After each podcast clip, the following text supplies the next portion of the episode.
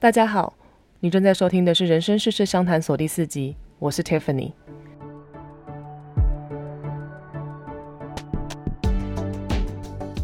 这个节目主要会讨论关于生活、工作、人生规划的大小事，希望大家在这里能轻轻松松的带走一些灵感，即使只有一点点，也能慢慢的让自己的生活变得更靠近心目中的理想状态，每天都能对生活有一点期待。除此之外，我也会在节目中邀请各行各业的业界伙伴，和大家分享真实在某个产业或某个公司工作到底是什么样子。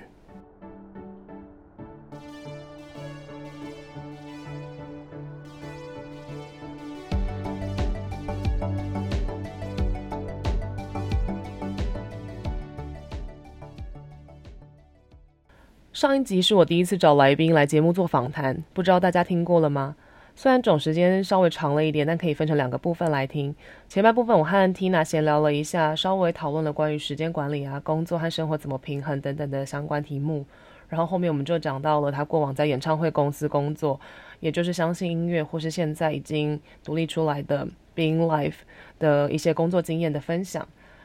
那我是第一次用远端访谈的形式来做节目，所以其实我自己觉得还有很多进步的空间。但我也很希望未来可以多多用这样子的形式去访问各行各业不同的人，然后也能让大家透过真实在里面工作的人来了解一下不同的产业。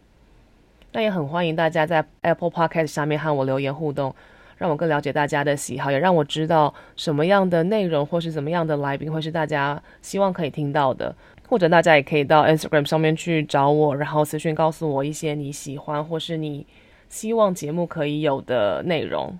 时间过得很快，已经来到了节目的第四集，然后距离我第一集到现在其实也经过了一个多月。我当初其实在做 Podcast 的时候，就给自己一个小小的期许，就是希望自己至少两个礼拜可以有一个更新。一方面希望自己可以练习稳定的输出，另外一方面也不希望自己有一搭没一搭的，然后三分钟热度。虽然只经了一个多月，我觉得也不能说自己有多持续了，但我其实希望我自己在未来的经营状况上面也可以稳定的两个礼拜，至少两个礼拜做一次的输出，然后也可以不断的去进步，然后让内容变得更充实。那我相信大家应该也都非常习惯，不管是在哪个社群平台，是 Instagram、Facebook、YouTube 或是其他任何的社群平台，然后主持人或者是说这个 Content Creator 都会教大家在底下按赞啊、留言、分享等等。那一开始的时候，可能多少会觉得说啊，这个人就是想要冲流量，希望自己的内容可以被更多人看到等等。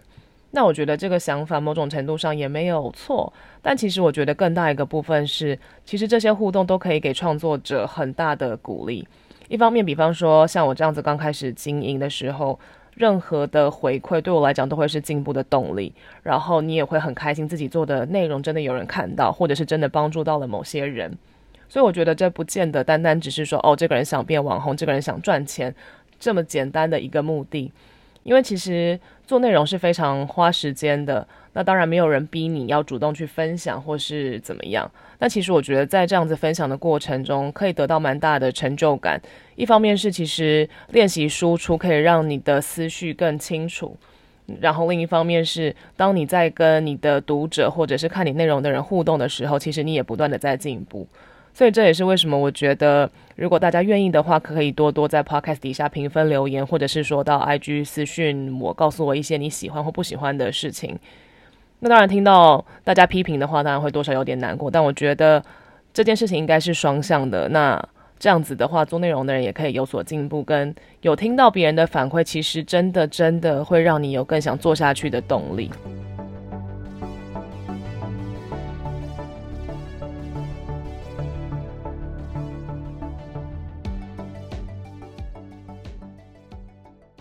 好，前面闲聊了一下，现在要进入正题。其实今天这一集，我想和大家聊聊网红，或者是现在大家常常说的 KOL。我自己是比较喜欢说 influencer。不知道大家还记不记得，早期其实是以布洛克为主，然后五到十年前应该是皮克邦很红，在更早之前，大家应该都有经历过无名小站的年代。那很多早期的网红其实都从那边发迹，然后会去搭配 Facebook 粉丝团来带流量。然后大概五六年前吧，我记得那时候我还在英国念书的时候，其实 Instagram 刚刚要开始变红，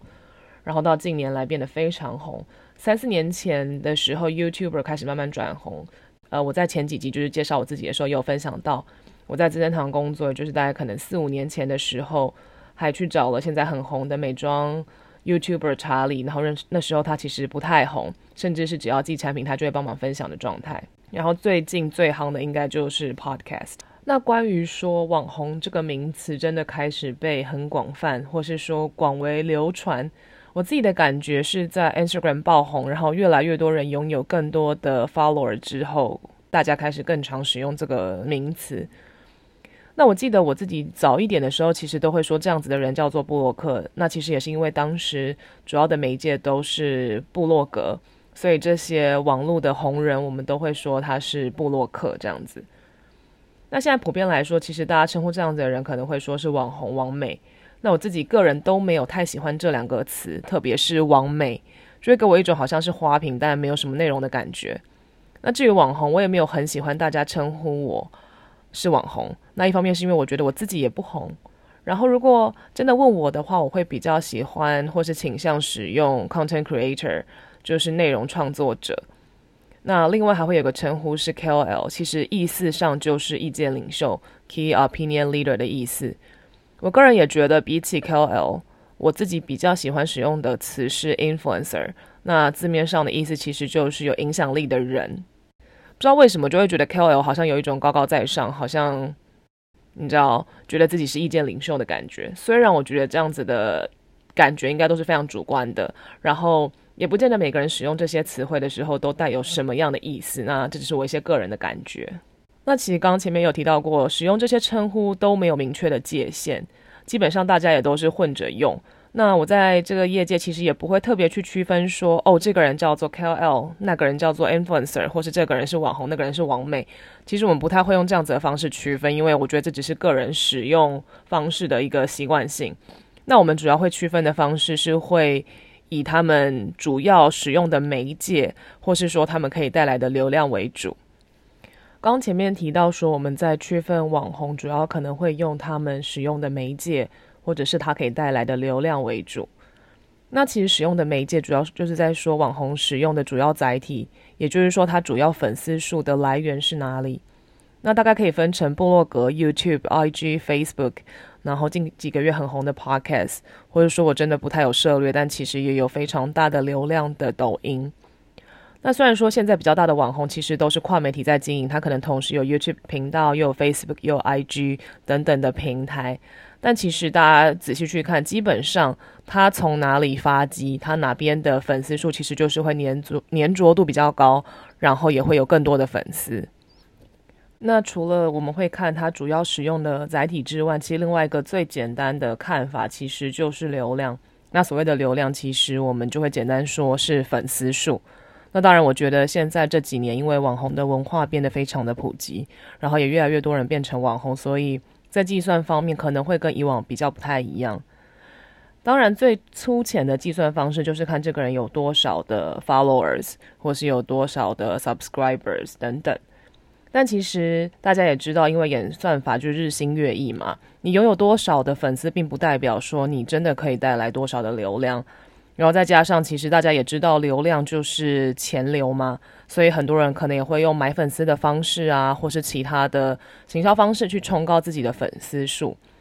所以过往其实品牌比较容易直接看这个人的粉丝数有多少，决定说我可能愿意付多少的钱给他，跟我想要跟比较大牌的呃这些网红去做合作。但近几年，其实除了看粉丝数以外，我们通常也都会再去确认他的互动。或者是说，到底他平均的赞数跟他真的可以实际触及的流量大概是多少？那当然，这些都只是一个推估值，因为我们没有办法真的知道这个网红他带来多少的流量，就是可能是触触及人数啊这样子的数字。除非网红他愿意截取后台给我们看，不然其实品牌都是以推估的方式。但大概有几个简单的评估，特别是在 IG 上面，因为 IG 上面现在真的非常多不同的网红存在。所以，其实我们最简单的检查方式就是会看说这个人的 follower 到底有多少，那实际上他每一篇平均的赞数有多少，然后去看说是不是他的 follower 其实远远超过于愿意跟他互互动的人，那这就代表说很多他的粉丝可能其实是呃没有在跟他互动的，那不见得说都是用买的。但其实这些没有跟他互动的粉丝，可能也很难看到他做的 po 文。那对于品牌而言，它的成效就没有这么的好。那 YouTube 也是一样的道理，我们会去了解一下这个人他到底有多少的 subscribers，然后他平均每支影片可以拿到的浏览人次，或者是特别会去看一下他业配的浏览人次大概会是多少。因为很多网红其实他在做他自己的 content 的时候，会有非常大的流量，可是只要一变成业配就会很少。那这有时候也会是品牌考量的其中一个点。那品牌除了看就是这个网红他使用的主要媒介啊，它可以带来的流量之外，另外一个我们就是会看我们的目的性来去做网红的挑选。可能很多人会觉得说，特别是比方说在 Instagram 上面，那网红百百种，粉丝数可能从三百到三万、三十万到一百万都有。那到底品牌在挑选的时候，他们是根据什么样的逻辑？为什么有时候你会觉得这个网红他根本就还粉丝数很少，他凭什么拿到公关品？那我觉得这真的可以去看，就是品牌在操作的时候的目的性。但其实因为最近有非常多非常多这样子比较小的网红的出现，所以很多品牌都会用公关品的方式来去赢得更多的曝光。那基本上品牌在操作的时候会考量的几个点就是。今天这个网红他是属于哪种类型的网红？那简单来区分就是，对我们而言，网红可以分成，对我来讲啦，可以分成大概三大种。那第一种就是他的流量非常高，知名度很高，或是在他的那个领域，比方说是美妆啊、时尚啊，其实他是相对拥有比较高的粉丝数。那通常这样子的网红，我们会拿来使用的目的性就会是我希望有曝光，我希望让大家可以看到我这个产品。那我希望引起讨论等等。那再下来一层的话，可能会是他的粉丝数没有那么多，maybe 可能三五万，然后或者是甚至更少。但是这些人呢，他的他跟粉丝的粘着度很高。那我们会发现说，其实虽然他的粉丝的 total 的 follow 人数没有这么多，可是他每一则 po 文底下的粉丝都跟他有密切的互动，然后又或者是说。粉丝不是只是按赞，还真的会去讨论他提到的产品等等。那这样子的人也会被品牌考虑进来要合作。那这群人他的目的就会是去创造更深的互动，然后让消费者真的会有更强的意愿去购买。那最后的话，可能就是大家很熟悉，现在常常会讲到的伪网红。那伪网红是什么？其实就是他粉丝数可能真的很少，几千人甚至几百人。那但是我其实渐渐发现，就是说。呃，不管粉丝数多少，其实有一些网红，他虽然粉丝数不多，或者是说他的互动数也没有到非常多，可是他非常会做内容。那所谓非常会做内容，就是你可以发现他的照片的质感很好，影片的质感很好，或者是说他们甚至都有很强大的美术编辑功能。那这种时候，品牌有时候还是会考虑和他们合作的原因是，品牌其实也会需要有很多的素材。那很多时候也没有办法，就是一直去跟外面的人合作。我说外面的人，就是说可能跟摄影师啊、跟媒体啊去合作，去拍很多的内容。然后再加上，其实很多现在的这种自媒体经营者，他们做的内容，很多时候形式是更活泼、更有创意的。那品牌在这个时候也会想说，那就是跟这样子的小网红合作。那他们的主要目的就会是帮忙产出一些好的内容。那品牌就会希望跟他们去讨论的是，我有没有机会去转发你的内容，分享在我的粉丝团，分享在我的 IG。那一方面，同时也可以帮小网红去导一些流量。那另一方面，品牌其实也拿到了一些很不错的素材。那前面提到了几个，就是比较基础，品牌会用来判断要不要跟跟这个网红合作的方式之外，其实现在也有很多很多的线上平台。那它是用一个大数据搜集的方式，把网红很多的网红都纳入它的资料库，然后品牌这边可以去依照自己的需求去输入一些嗯标准，那就可以去找到适合的网红。那这种状况比较会是说，当你觉得，比方说现在线上的几个网红你都已经合作过，你想要一些新的。或者是说，其实你没有什么太大的概念，不知道这个领域要找什么样的网红，这样子的工具就会非常好用。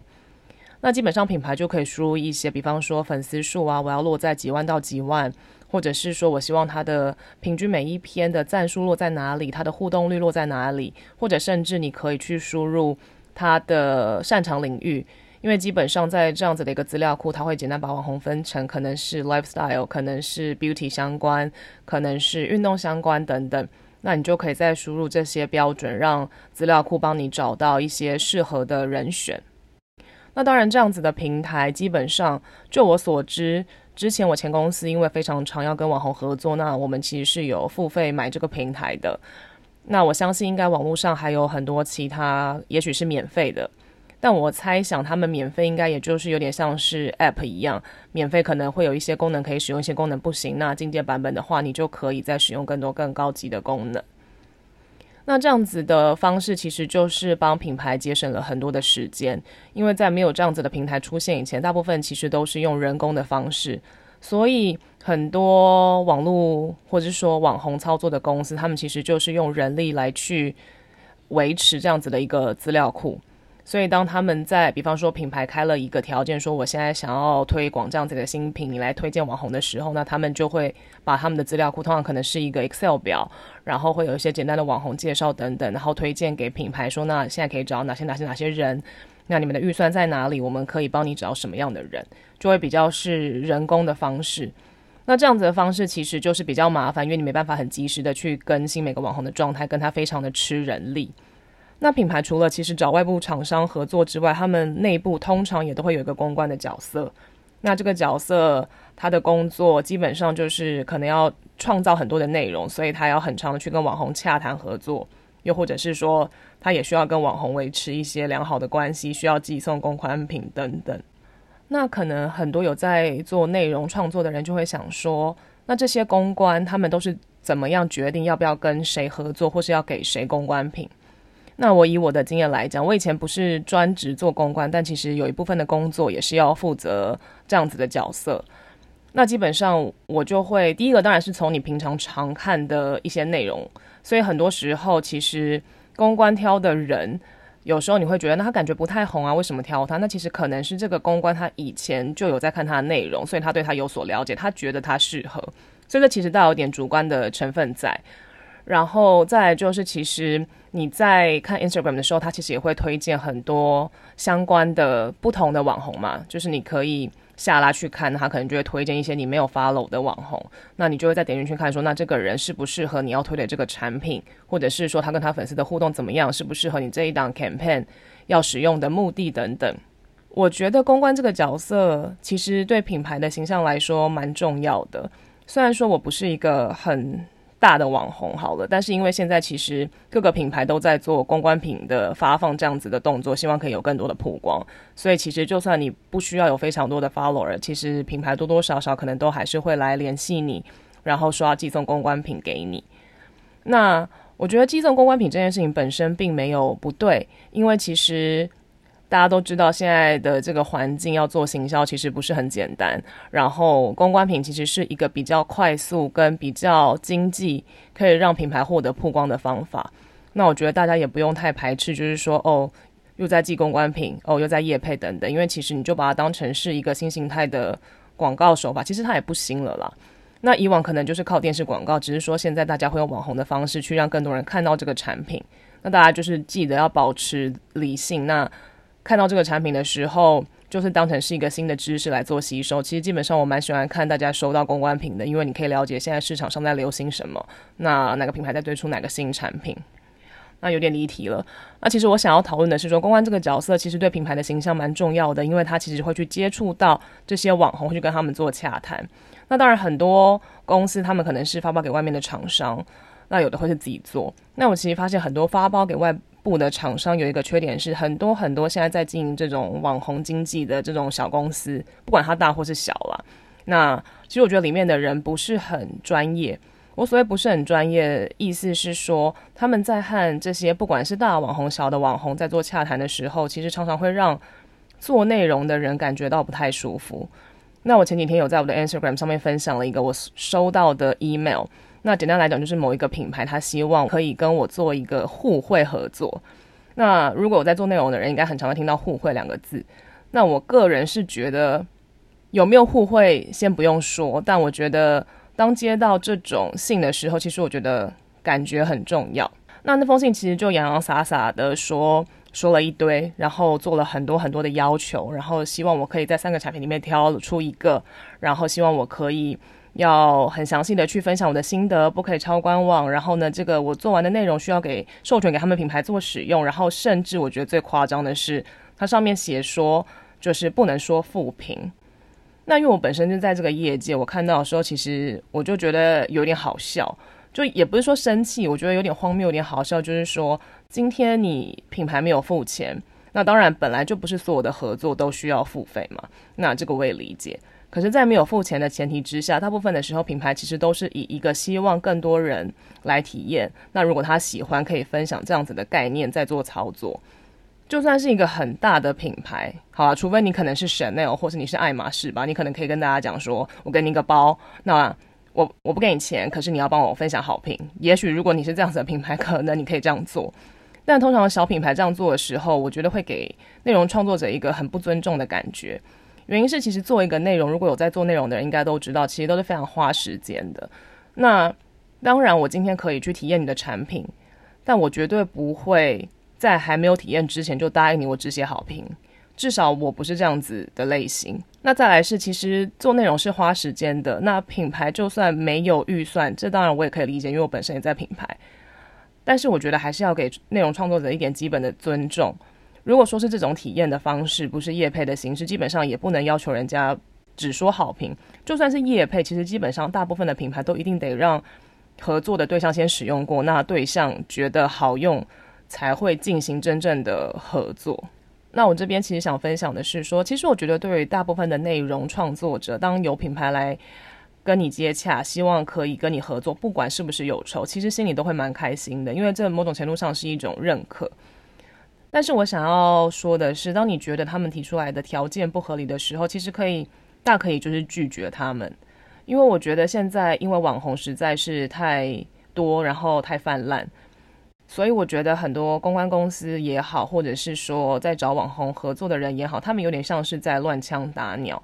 所以他可能发一百封信，就看说谁会愿意做这件事情。那如果你评估下来觉得做一个内容要花你非常多的时间，那他提出的要求又非常不合理，其实就可以很简单的拒绝。那我觉得也蛮有趣的是，那天我分享之后，就是收到很多的私讯，可能至少有五到十个人说，哦，也收过这间公司的邀约，然后一开始第一次可能有尝试接，后来都不接了，或者是说很多人就说，哦，我直接就丢到垃圾信件。那其实我觉得这也蛮伤公司的一个形象，因为我觉得虽然这些小小的内容创作者他有的流量可能不是那么大，可我觉得这种事情其实。内容创作者他们也有自己的圈圈，其实一传十，十传百，对于品牌来说不是一个太好的长久经营的方式。那我自己因为两边都待过，我虽然不是一个大网红，也不会常接到什么大品牌的邀约，但我觉得这种合作其实都是基于双方彼此信任，然后双方要同意彼此的条件的情况之下来做合作。那当然很多时候可能品牌的公关会和一些网红变得比较要好。那网红可能也就会愿意帮忙无酬去分享或做曝光，我觉得这些都是非常好的双向互动。原因是公关可能也花了时间去做这些所谓的网红的经营，跟他们可能真的有一些私交，然后真的是会讨论，因为有点像朋友的样子。那当然，网红也会比较愿意说去帮你做一些无酬的分享。那因为我本身其实一直都在做行销相关的工作。再加上，其实我本人也有在分享一些内容，所以其实品牌跟网红两边的心境，我其实都有一点点了解。那其实很多人可能会想说，品牌到底在意什么？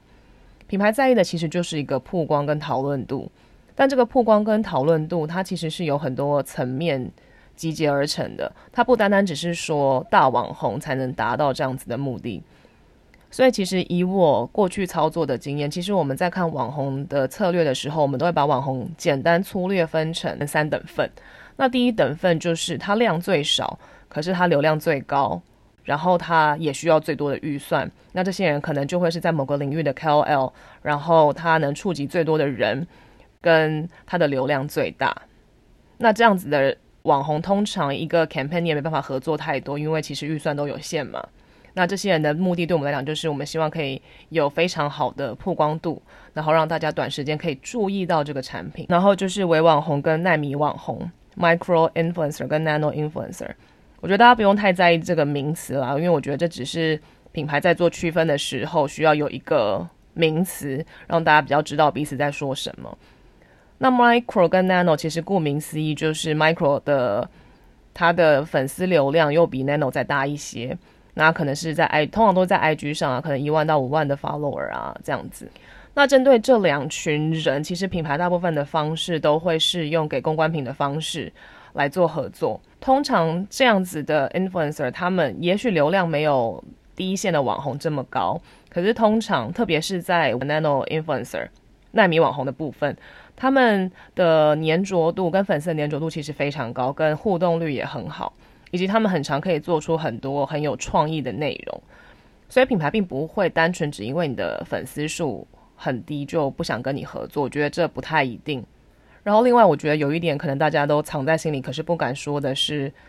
是不是品牌都只付给大网红钱，然后对于这些微网红或是奈米网红，大家都只想要用公关品的方式？那我觉得这个对也不对，原因是其实大家都知道预算有限嘛。那品牌最重要的目的其实就是赢得最大的曝光，所以通常大部分比较大的品牌，他们公关不太会自己一个人去谈所有的网红，可能都会外包给第三家专门操作网红的公司，因为其实这个联络啊、协调等等，其实是花非常多的时间。那公关其实也不是只在做网红操作，所以通常还会有第三方的合作厂商。那大网红的部分，通常啦，品牌可能如果有一个专职的公关，基本上会自己去洽谈。原因是品牌也想要去维系跟网红的关系，另一方面是网这些大网红本身它就已经很贵了。如果说再给外面的第三方公司去洽谈的话，又会被再拨一手嘛，一定就会还有服务费等等。那其他奈米或是微网红的部分交给外面的公司，其实不代表品牌没有付钱。那只是说，我们可能会给他一笔整包的预算，然后告诉他们说，那我希望总共有多少的曝光，那让这些第三方的公司去洽谈。那当然，有些时候是真的真的，我自己也经历过，就是我真的完全完全没有预算，可是老板又需要曝光。那当然，这个时候公关就要自己下来去找一些可能以前有联络过的网红，或是交情比较好的网红去给一些公关品，或者是说可能就会找一些比较小的网红。那不是，这绝对不是因为。觉得你小看不起你，所以只给你公关品，而是因为当一个网红变得很知名的时候，基本上所有的东西都需要付费嘛。那没有预算的时候，对于品牌而言，就是我还是需要曝光，那我就会找对于品牌的产品也有兴趣、也愿意合作的人，然后来去做公关品的发放。那我觉得基本上，如果你自己觉得做一个内容需要花非常多的时间。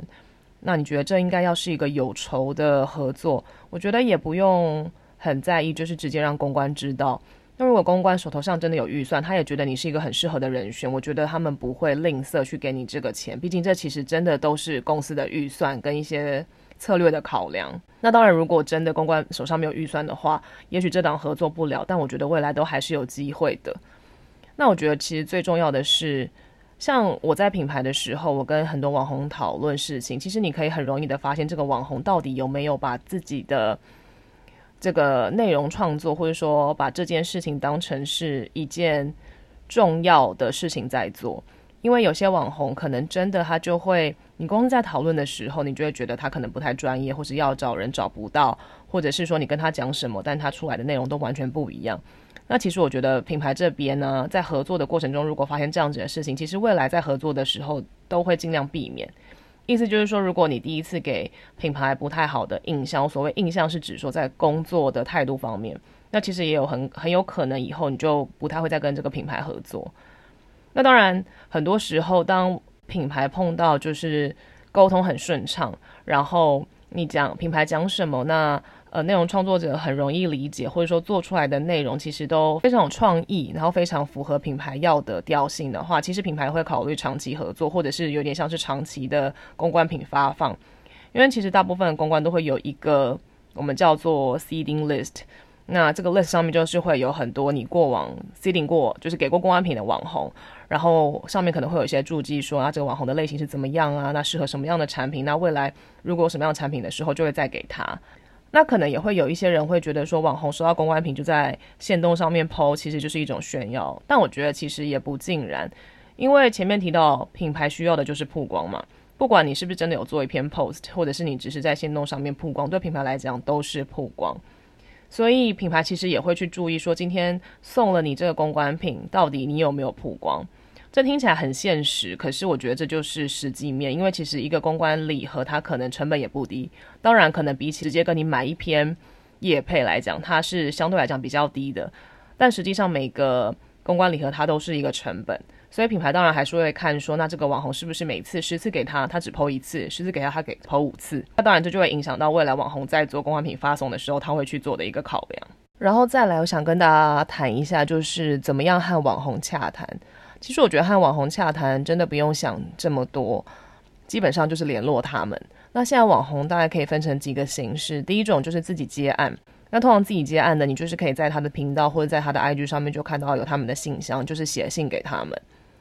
那再来就是会有分成是有经纪公司，或者是单纯是有个经纪人或是小帮手的。那有经纪公司的，通常就是有一个集团嘛，比方说像 Press Play，他们底下可能就养了非常多的网红，比方说阿迪啊、芊芊等等。那通常有经纪公司的价格都不太能谈，原因是其实你就能想象他后面要养一个团队嘛，所以它的价格一定不会便宜，跟你很难去，我觉得比较难直接去谈说一个折扣，因为他们其实就有一个固定的架构在那里。那另外就是有经纪人的，那有经纪人的话，我觉得他比起经纪公司来讲，他其实可能多少还是有点弹性。那只是说你在洽谈的时候，可能中间都还是会隔一个人，你比较不能直接跟网红有比较深的连接。所以大部分的时候，其实我是比较喜欢自己接案的。只是说自己接案有时候就是因为他只有一个人，那没有办法这么及时回复，或者是说没有办法做的这么全面。但我个人还是觉得自己接案，第一个是你比较能直接接触到网红，那再来是其实如果你们是长期合作的话，我觉得会有一个默契，跟你可能可以谈一些不同的合作方式。那除了怎么跟网红洽谈，我猜大家另外一个最在意的点就是到底价格怎么谈，或是价格怎么样。那我觉得其实谈钱伤感情了，但基本上因为前面也提到过，网红的范围非常广，所以其实价格的范围也很广。可能从几千块到几万块、几十万，甚至上百万都是有可能的。那就端看你是和怎么样类型或是怎么样流量的网红合作。那基本上，我觉得如果以平台来分的话，我觉得 YouTuber 的成本会比 Instagram 上面来的高。然后 Facebook，我觉得现在大家比较没有单纯在经营 Facebook，比较像是一个导流量的地方，或是说让品牌下广告的地方，所以先不谈。那 IG 跟 Facebook 的价格基本上差不多了，然后我觉得 YouTube 会是比较贵的平台，然后再来就是新兴的 Podcast。那 Podcast 我觉得价格的范围也蛮广的，那因为它还是一个新兴的平台，所以现在还说不太准。那基本上我觉得 YouTube 来讲，我会简单就是用他们的订阅人数来看的话，如果一个五十万订阅的网红，基本上你没有准备个二三十万以上，我觉得是很难跟他们合作的。那当然，我觉得这也有点关系到这个 YouTuber 他所在的领域。我所谓领域就是说，比方说，如果是美妆的网红好了，我觉得基本上它的价格稍微会比一般 lifestyle 的低一点。原因是美妆的网红可能五十万的订阅者，可是他平均每一支流量可能就是五到十万，所以他比较难真的去超过他自己本身的订阅者的人数，就他的观看人次了。但是如果是一个比较 lifestyle 的网红，或者是说他是比较综艺啊搞笑的网红，很多时候他的订阅者其实没有这么多，可是他们一支影片的触及可以很高。那当然触及越高，你就可以就是收更高的费用啦。所以我觉得有时候也不全然只是看他的订阅人数。那我觉得其实 IG 也是一样的概念，只是我觉得 IG 的平均成本会比 YouTube 再下降一些。很多大概几万人次的网红，他们收费可能也就是几千块，那每个人不太一定。那真的是真的很红的网红的话，那当然上万块的也有。我觉得主要就是看怎么去谈。那因为前面也有提到，现在很多所谓的 KOL，它其实是跨平台的经营嘛。那通常这种跨平台经营的网红，你跟他合作的时候，他可能会有一个套装组，比方说我在 YouTube 上面发一支影片，我在 IG 上面帮你推播，那他可能这样子的话，他 IG 上面的那则 po 文就会相对之下有一个折扣等等。那我觉得这真的都是 case by case 的要去跟网红讨论。然后再来的话是 Podcast，那因为其实 Podcast 它还是一个相对比较新的媒体，那当然现在还是可以看到说不同的业配，它其实价格的范围也不太一样，可能从一两万块，可能二三十万都有。那我觉得，因为它还是一个新兴的媒体，跟它比较难直接去看到它外部的数据，因为除非经营者给你，其实看不到它每一个影片触及的人数啊、流量等等，所以你很难从外部就知道这个频道它到底可以带来多少流量。那所以我觉得，基本上现在都比较还是一个卖方市场嘛，就是说网红他自己会去开个价格，那品牌你去评断说你到底要不要做这样子的合作。那其实除了这种单纯的业配形式，我觉得很多东西都是可以跟网红去讨论的。比方说，大家可能很常见到的是像团购主，那他们的合作方式可能就不是业配，他就是用抽成。比方说，你卖了三千个产品好了，那我给你抽三成，所以你的合作费用会是浮动的。那我觉得其实对于品牌这样子的合作也比较有保障，原因是如果你今天是业绩导向了，你想要看的是业绩的话。很多时候，你影片就算曝光很大，其实你很难真的去追踪到它带来多少的业绩。跟其实大网红不一定能有比较高的转换率。所谓转换率，就是说消费者真正的购买行为。所以其实很多时候，品牌在考虑要跟网红合作的时候，还是会去看一下目的性是什么。假设今天我真的很明确，我就是电商，我需要的是转单，那我可能会去特别找一些我觉得转单率很强的网红。那大家可能想说，我要怎么知道它的转单率？我觉得这件事情其实蛮难的，因为现在也还没有任何一个媒体或是平台可以直接去看到转单率这件事情。那这件事情就比较是你跟跟你过往合作的一些经验，或者是说你在看某一个人他在经营他的自媒体的时候，你看到他可能会分享说，哦，他要卖了几组在他自己的电商等等，那你就可以大概知道说，哦，那他跟他的粉丝的粘着度其实很高，跟他的转换率其实是高的。那这种网红，即使他没有很高人次的 follower 或 subscriber，品牌可能都还是会考虑要跟他合作。所以我觉得，如果你是一个有在经营自媒体的人，然后你也跟品牌有合作过这种要导流量跟转单的合作的话，其实如果你的成效是好的，你把它 share 在你自己的动态啊等等，如果品牌有看到，那其实我觉得。也会是一个好的曝光，原因是品牌未来可能就会想说，那这个人他可能虽然流量不高，可是他的转换率其实是好的，那我就会来考虑跟他合作。或者是其实大家现在也很常看到，就是很多小品牌可能会给很多的网红折扣码，让大家来做使用。其实目的也都是想要去追踪说，那这个网红他到底转单率有多好。那最后想跟大家聊聊的是关于网红自创品牌这件事情。那我觉得这件事情其实也不是一个新鲜事了，因为其实在美国，他们大概两三年前或甚至更早，很多这些知名的 YouTuber 就已经出来创造自己的品牌，有自己的品牌，开自己的公司这样子。那我觉得台湾开始有比较多的这样子的品牌是在这一年吧，开始陆续出来，然后就会开始看到网络上不管是 PTT 啊、d c a r 就可能开始有一窝蜂的讨论。那我觉得网红自创品牌的前身其实就是联名了。那我觉得联名这件事情本身就比较没有争议，基本上就是一些线上的品牌拿去找网红，然后出一个联名款。那我觉得消费者的接受度其实也是蛮高的。那我觉得也是因为看到这样子的商机，所以越来越多网红开始自创品牌。可是，在自创品牌之后，我觉得就开始听到越来越多的讨论，那就会说网红背后其实就是某个集团在操作啊，根本就不叫自创品牌啊。类似这样子的争论就会开始发生。那我自己在看这件事情的时候，我觉得没有谁对谁错。那我觉得最大的根本的问题点在于消费者和网红他们本身对自创品牌的定义其实是有一些不一样的。那我觉得如果以品牌或者说以网红的角度来看，当然你会希望把这个品牌塑造成是一个自创品牌的感觉。然后有点像是你白手起家，创造了一个品牌，这个品牌里面所有的东西都是你自己打造的等等。在消费者眼里，当然你可能会这样子去理解你的你喜欢的网红的品牌。可是当你发现其实它背后是有一个集团、有一个财团在支持的时候，你可能就会觉得，那这个不叫做自创品牌，你这个就只是联名款，就只是一个你长久的联名款，那就会有这样子的理解的出入产生。那我自己觉得啦，以现在的。状态来讲，你要一个网红从零开始去自创品牌，我觉得本身是很难的。如果你想象的自创品牌是说他从研发也自己来啊，有自己的团队，有自己的工厂去生产，我觉得这基本上是不太可能的一件事情。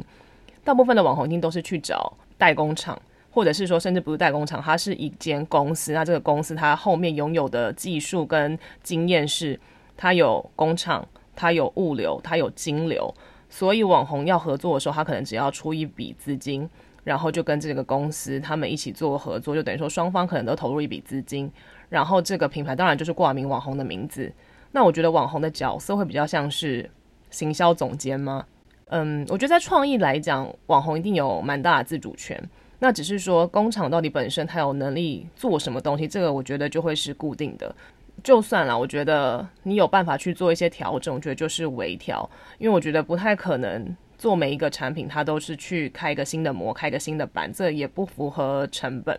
那我觉得消费者可能其实是对这个品牌有更多的期待。那当他发现网红其实是跟某个集团合作的时候，那工厂都是一样的时候，可能就会有一点失望。那其实我觉得这真的没有谁对谁错，或是说消费者不应该这么激进啊，网红不应该骗人。我觉得这真的就是理解上面的一个不同。然后再来就是，我觉得可能很多时候是，就是说，当然你没有，我觉得没有义务要告诉所有人你这个品牌它的来历是什么，或者是说你是怎么打造的。可是，当网红非常强调，就这一点一滴是他自己创造出来，但是却刻意避开某些事情不谈的时候，我觉得这才是真的会造成消费者觉得你在隐瞒的一个主要原因。那不见得是消费者没办法接受你背后有一个厂商在支持，我觉得这是不一定的，因为基本上到底谁能有那样子的财力去还养一个工厂，或者是说还有办法去跟工厂直接。叫他要开模啊，或者是直接叫他们生产一个过去完全没有生产过的产品，我觉得这基本上是很难的。那所以我觉得消费者并不是不能理解有这样子的事情发生，那只是说，当网红在做一个品牌，他很强调自己在这个品牌里面的角色，那他很强调他是一个自创品牌，可是到最后却被消费者发现说他后面是某个集团的时候，我觉得就会比较容易发生很多的讨论。那也许在一开始，其实就让大家知道，也许是一个避开这样子纷争的一个方式了。但我觉得这就真的很难两全其美，因为每个人看事情的角度都不太一样。那当然，我也觉得说没有必要一直去刻意的攻击或者是批评。我觉得基本上消费者，你就是用你的新台币来表达你的立场。简单来讲，就是如果你觉得这东西，它就是一个冠名，就是一个联名，却要卖一个很贵的价格，它根本品质就不到。那它后面合作的工厂都是那些，或者厂商都是那些，却因为变成某一个网红的品牌，它要多卖个五百块、一千块，你觉得没办法接受？那我觉得很简单，你就不要买。那我觉得这些东西其实都是真实的数据呈现。那讲了这么多，其实我觉得网红跟他的 followers，或者说跟他的粉丝或是读者，其实最好的长久经营方式，我觉得就是诚实。那诚实不代表说网红有义务要无条件的把他所有的私生活都摊在阳光底下让大家看，但我觉得是建立在彼此信任的这个基础之上，不要刻意隐瞒，不要说谎。那我觉得很多长久跟着你的读者也会了解，那网络上的酸民一定永远都会存在，不要过度在意，我觉得就好了。虽然我觉得这件事情真的非常非常的难。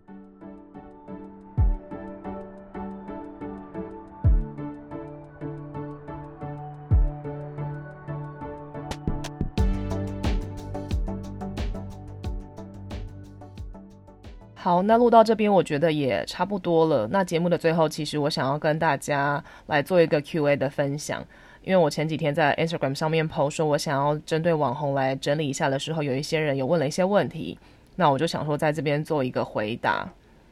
那第一个问题是说，怎么样才可以靠实力让更多人看到自己，然后刮号除了脱光露奶？那我觉得这个问题其实。不是一个这么容易回答的问题，因为我觉得很多时候实力还不够，你要靠的是机会，跟很多时候某一个人他爆红，其实没有特定的原因。那我自己觉得，因为我自己本身也不是什么了不起的网红，我也没有很红，所以我自己觉得是不要过度去在意成绩，然后要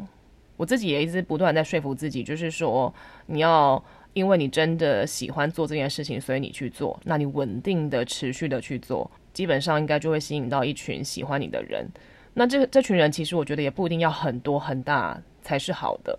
我觉得最重要的其实还是互动，所以我才会常常跟大家讲说，那你有看到贴文的话，或者你喜欢的话，欢迎在底下留言跟我分享啊，或者是来聊聊天等等。我觉得我个人最在意的也是和读者之间的互动，因为我觉得这些东西才是真实的。那粉丝数很多，的确你看了会很开心；赞数很多，你看了会很开心。可是如果他们都没有真实跟你互动的时候，其实我觉得某种程度上还是有点空虚。那要怎么样让更多人看到自己？我觉得第一个当然在 IG 上面，其实你就是要去用一些 Hashtag。那当很多时候人家在搜寻的时候，可能就会看到你。再来就是比较直白点讲说，可能就是去找一些不同的网红去合作啊，然后去在彼此的平台上面曝光啊，那这样子都可以为彼此带来流量。那还有另外一个方式，我觉得蛮直觉也蛮直观的，就是当你在分享品牌的东西的时候，其实你可以主动 tag 品牌。那当然可能不是所有的内容品牌都会看到，但基本上如果品牌的 IG 啊是自己经营的，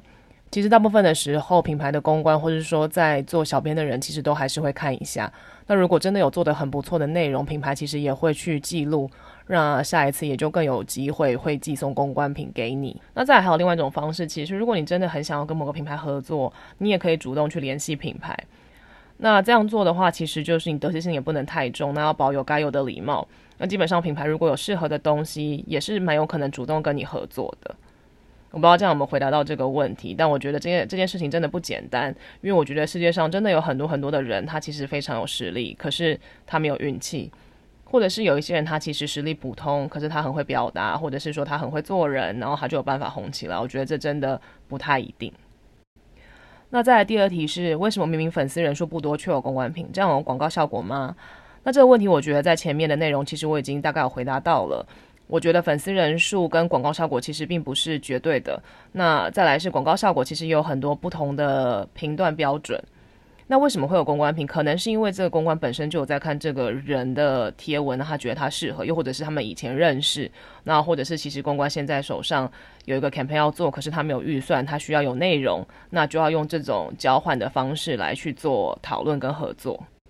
然后再来一题是有没有最叽歪不想合作，可是老板很爱的网红？那依我的工作经验来讲，其实好像还没有碰到一个老板这么爱，一定死都要跟他合作的网红，可是他很叽歪。但基本上，我觉得我不会考虑继续合作的网红，都会是主要会是因为是工作态度的问题。比方说写信很久不回啊，或者是明明说哪一天要上线，结果他就忘了啊。然后或者是说你 brief 给他，要他做一个什么样的内容，他做一个完全不一样的东西。那这些对我来讲都会是造成你要花更多的时间去做这种往来的沟通。那这样子的网红，我就会把它定义成是不太专业的。那未来就会比较不想跟他合作。那基本上我目前好像还没有遇到那种真的很耍大牌的网红。那唯一有的一个经验就是说，之前曾经在做一档 campaign 的时候，某个网红竟然在我们的内容要上线的前几个小时上线了一个竞品的内容，然后当然当时我们就觉得很傻眼，怎么会有这样子的事情发生？那当然，因为网红就是说这就是他的排程，那其实对我们来讲就是会在心中画一个叉叉啦，因为我觉得。不是说你不能安排其他的品牌，而是你你至少也把他的时间错开一点吧，不然其实对品牌而言，就是谁都想当第一个啊，谁想要当第二个被曝光的人。然后再来最后一个问题是，有人问说，公关品上面不是都有注明不得公开贩售吗？那有些网红在卖公关品的话，品牌觉得怎么样？或是为什么品牌都不会去处理？那我觉得其实最简单最简单的原因就是品牌其实没有这么多的时间去 tracking，说到底哪个人把公关品拿去卖。所以基本上我们不太会对这件事情有任何的处理或追踪，因为这实在是一件太耗人力的事情了。